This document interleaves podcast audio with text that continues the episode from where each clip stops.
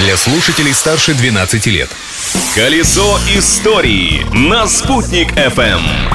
Всем большой солнечный привет! Сегодня 16 марта, день насыщенный, в том числе и в историческом плане. Сейчас я, Юлия Санбердина, это продемонстрирую.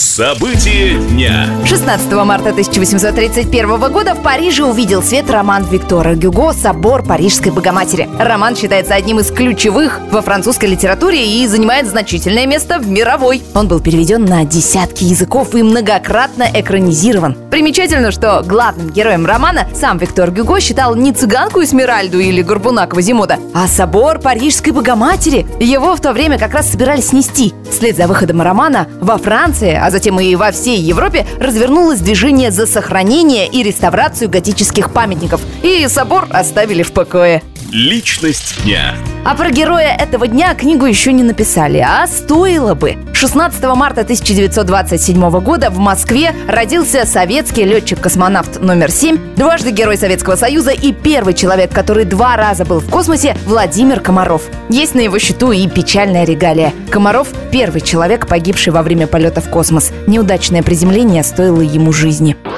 У нас в Уфе есть улица, названная в честь Владимира Комарова. Его имя носит Дворец детского и юношеского творчества. Ведь дважды Герой Советского Союза много раз бывал в столице и считал Башкирию своей второй родиной. Один из визитов состоялся в 1964 году. Тогда Владимира Комарова приняли в почетные пионеры Уфы, а на встрече со студентами УГАТУ он подписал 18 открыток. На лицевой стороне карточки фотография космонавта и его автограф, а на обратной адрес, имя и фамилия адресата. По какой-то причине открытки не были отправлены и целых 52 года пролежали у уфимских родственников жены Комарова. В 2017 году дочь летчика передала открытки в Московский музей космонавтики. И вот спустя полвека 13 открыток нашли своих адресатов. Праздник дня.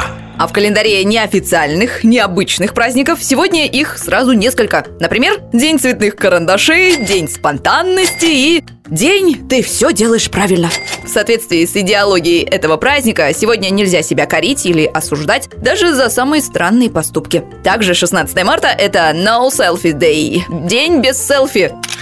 Результаты исследований ученых в этой области спорные. Одни говорят о том, что человек, выкладывающий себяшки, становится счастливее. Другие, что потребность фотографировать себя – это психологическая болезнь под названием селфитис. В любом случае, сегодня предлагается оставить попытки запечатлеть себя хорошего. А еще сегодня Всемирный день социальной работы. Так что пожелаем всем, кто занимается этим нелегким делом, сил, терпения и крепкого здоровья. На этом я, Юлия Санбердина, свою историческую лавочку закрываю. Новый рабочий день завтра. Ведь прошлым нельзя жить, но помнить его необходимо. Колесо истории на «Спутник FM.